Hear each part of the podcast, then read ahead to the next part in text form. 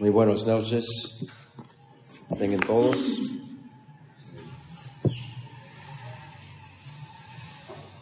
Es un gusto estar otra vez con ustedes, los hermanos en New Caney, Texas. Envíen un saludo a ustedes. Doy gracias a Dios por su pastor en, atrás de los púlpitos. Realmente solamente hay dos categorías de, de hombres. Hombres que son en verdad enviados por Dios y otros no. Y en la gracia de nuestro Señor, yo consideré, hermano Helio, un hombre enviado por Dios y doy gracias a Dios por su fidelidad al Evangelio.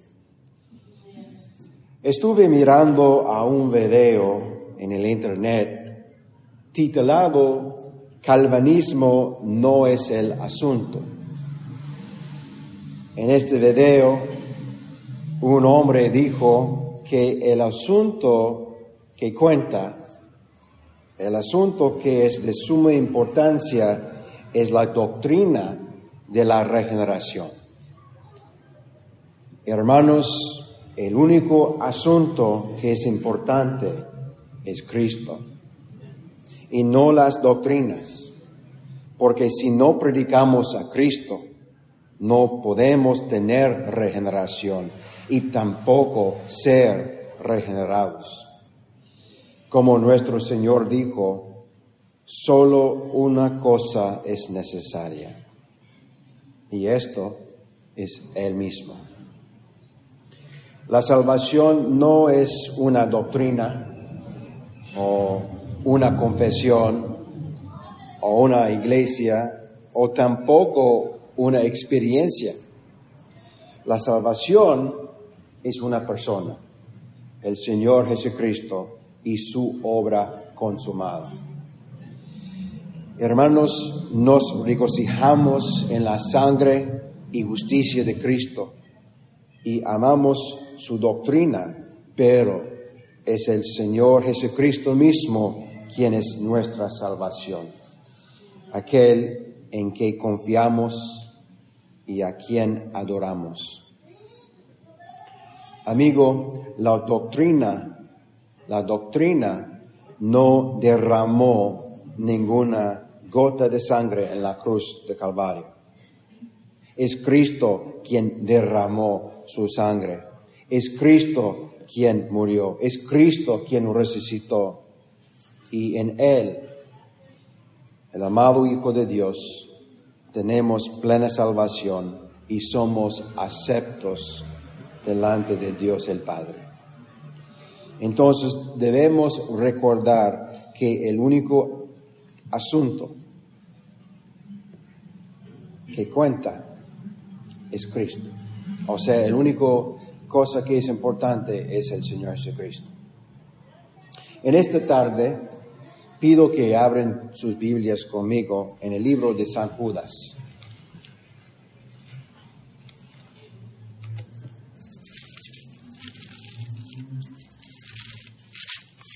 Como nuestro hermano dijo, solamente un capítulo. Y dice aquí en versículo 1, Judas, siervo de Jesucristo y hermano de Jacobo. El Espíritu Santo nos muestra aquí algo importante de notar acerca de los hombres enviados por Dios. El Espíritu Santo muestra aquí que los mensajeros enviados por Dios son siervos de Jesucristo. Los verdaderos ministros no son siervos de cierta religión, no son siervas de una posición teológica o de una confesión antigua. San Judas, como todos los hombres enviados por Dios, es siervo del Señor Jesucristo y es fiel a Él y a su palabra. ¿Por qué es San Judas fiel al Señor Jesucristo y su palabra? La razón es esta. Y este puede explicar la fidelidad de todos los fiel ministros. La razón es por la gracia de Dios que fue derramada en su corazón. En verdad, Él ama a Cristo y su palabra. Quiero mostrar algo. Ven lo que dice 2 Corintios. 2 Corintios capítulo 4 y en, el versículo 5. Segundo Corintios capítulo 4 y en el versículo 5 dice así la palabra de Dios. Porque no predicamos a nosotros mismos, sino a Jesucristo como Señor y a nosotros como vuestros siervos por amor de Jesús. Solo los hombres que son siervos de Jesucristo pueden ser utilizados por Dios para servir al pueblo de Dios como fieles ministros y pastores. Y en este texto, en Judas, en un solo versículo, versículo 1 de San Judas, Él está declarando fielmente el Evangelio. Vamos a examinar a cada parte de este versículo aquí que declara el Evangelio de nuestro trino Dios. El Evangelio del Padre, del Hijo y del Espíritu Santo. Dice nuestro texto a los llamados, santificados en Dios Padre y guardados en Jesucristo. ¿A qué se refiere aquí con la palabra llamados? ¿Qué significa esta palabra llamados? Aquí está hablando del llamamiento santo del Espíritu, no meramente de una forma externa, pero por medio de la predicación de la palabra de la verdad. Y no meramente por medio de la predicación que es en palabra y en poder, pero también este llamamiento es por el Espíritu Santo en lo interior, en el corazón abierto por Dios, por su gracia. Es un llamamiento particular, un llamamiento eficaz y pecadores son llamados, llamados de las tinieblas de incredulidad a la luz de fe en Cristo. Llamados de la esclavitud del pecado a la libertad de la justicia de Cristo, llamados y sacados del mundo a la comunión con Dios, una comunión que es verdaderamente con el Padre y con su Hijo Jesucristo. Nuestro texto dice a los llamados, santificados en Dios Padre y guardados en Jesucristo. Ahora, ¿a qué se refiere aquí con la palabra santificados? Esto no se refiere a la santificación interior, o sea, no habla de Cristo formado en nosotros, sino habla del acto de la elección eterna del Padre.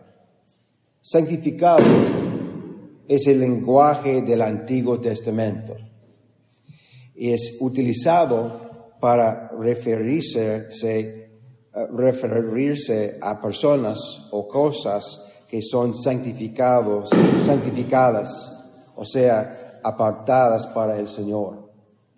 Dios toma lo que es el ordinario y común y mediante su divino decreto lo pone aparte para su gloria. Para entender lo que el Espíritu Santo nos muestra aquí, debemos escuchar al Señor Jesucristo. Quiero exhortar a cada uno de ustedes de escuchar estas palabras de nuestro Señor Jesucristo.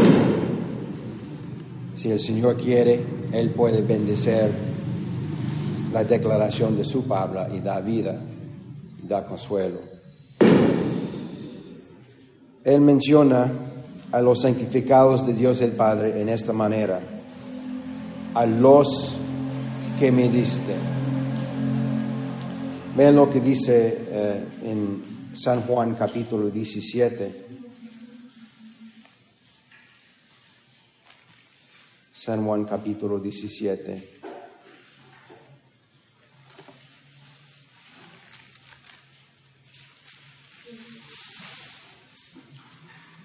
En versículo 2, el Señor Jesucristo, en su oración por su pueblo, oró de esta manera. Comenzando el versículo 1. Estas cosas habló Jesús y levantando los ojos al cielo, dijo, Padre, la hora ha llegado, glorifica a tu Hijo para que también tu Hijo te glorifique a ti. Como le has dado potestad sobre toda carne para que dé vida eterna a todos los que le diste. Ven lo que dice el versículo 6. He manifestado tu nombre a los hombres que, que del mundo me diste tuyos eran y me los diste y han guardado de tu palabra. En versículo 12, él dijo, cuando estaba con ellos en el mundo, yo los guardaba en tu nombre a los que me diste. Y los guardé y ninguno de ellos se perdió. Él es un exitoso Salvador, nuestro Señor y Dios. me encanta buscando por excusas para repetir las, palabras de mi Señor. ¿Quién aquí quiere saber cuál es la voluntad del Padre? Yo quiero. nuestro Señor Jesucristo dijo, eso está en uh, Juan 6. Esta es la uh, voluntad del Padre, el que me envió, que de todo lo que me diere, no pierda yo nada. Nuestro Señor Jesucristo es un exitoso Salvador y, hermanos, Él no puede fallar en salvar su pueblo. Hay ciertas personas dentro de la raza caída de Adán, quien Dios el Padre santificó, o sea, escogió para salvación en Cristo. Eh, en Juan 6, Juan 6. Y quizás hay alguien aquí que quiere saber por qué alguien quiere escuchar este nadie atrás de este púlpito. Yo soy un nadie predicando a alguien que puede salvar cualquiera. Y es este medio, la predicación que Dios utiliza en la salvación de pecadores y pecadoras agradó a Dios salvar a los creyentes por la locura de la predicación. Es locura, la predicación de la cruz es locura para aquellos que se pierden, mas por el creyente es el poder de Dios. En Juan 6, el Señor Jesucristo dijo, Voy a comenzar en versículo 37. Él dijo, todo lo que el Padre me da, vendrá a mí, y al que a mí viene, no le echo fuera. No lo echo fuera. Porque he descendido del cielo no para hacer mi voluntad, sino la voluntad del que me envió y esta es la voluntad del Padre. ¿Quién aquí quiere escuchar cuál es la voluntad del Padre? Yo sí. Él dijo, esta es la voluntad del Padre, el que me envió, que de todo lo que me diere no pierda yo nada, sino que lo resucité en el día postrero. Regresando a nuestro texto en San Judas,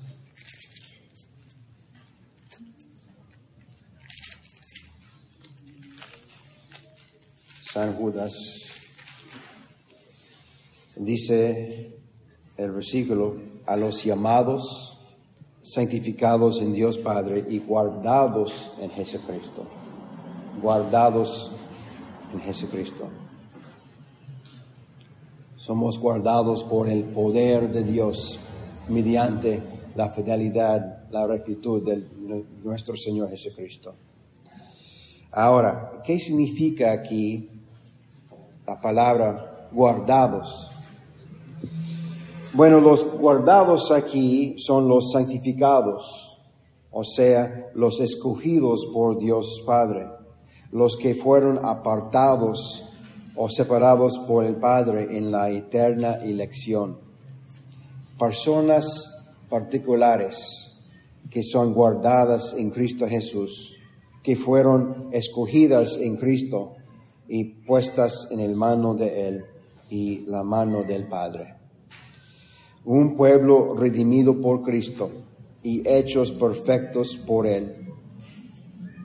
Su pueblo, sus ovejas son completas en Cristo, llamados, aceptados en Cristo y guardados por Él.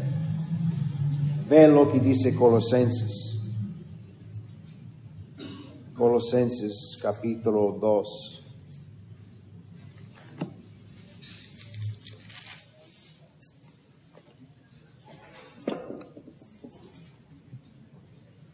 Voy a leer comenzando en el versículo 8.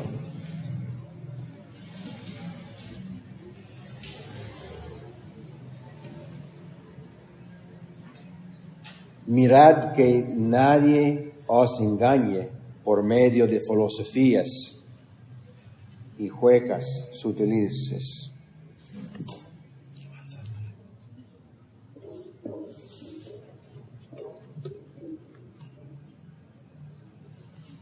¿Mejor? Oh, muy bien.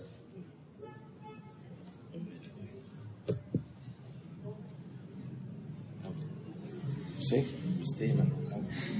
Ok.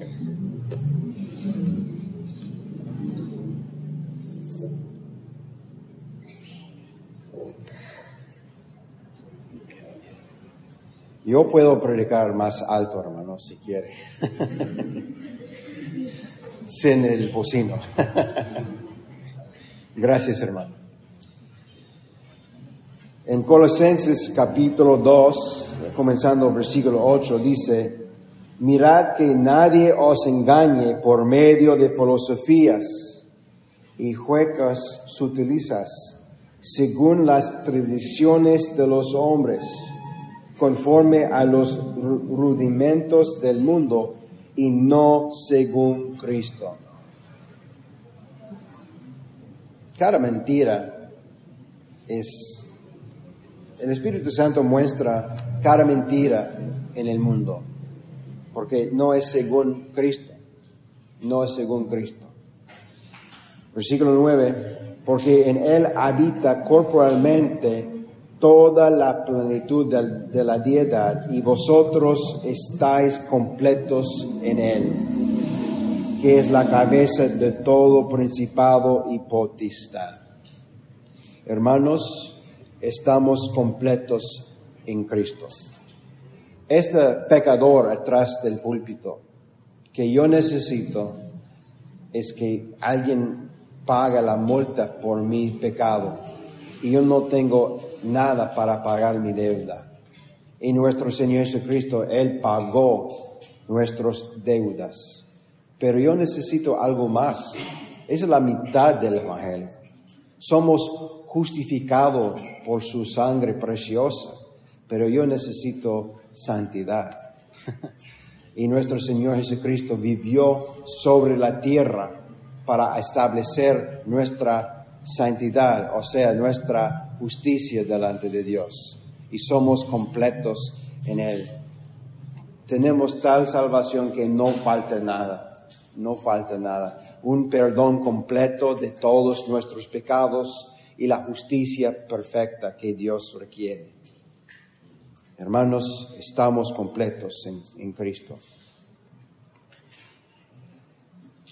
El pueblo de Dios nosotros, los que creemos, somos llamados por el Espíritu Santo. Somos santificados por Dios el Padre en la eternidad y somos guardados por Jesucristo, nuestro Señor y Dios. Él es todopoderoso y somos guardados en Él y por Él. ¿Está alguien presente con la pregunta, ¿cómo puedo yo saber si Cristo murió por mí? ¿Cómo puedo yo saber si Cristo murió por mí? Quiero mostrarles algo que fue de gran consuelo para mí en la palabra de Dios. Ven lo que dice Lucas 9. Lucas 9, versículo 11.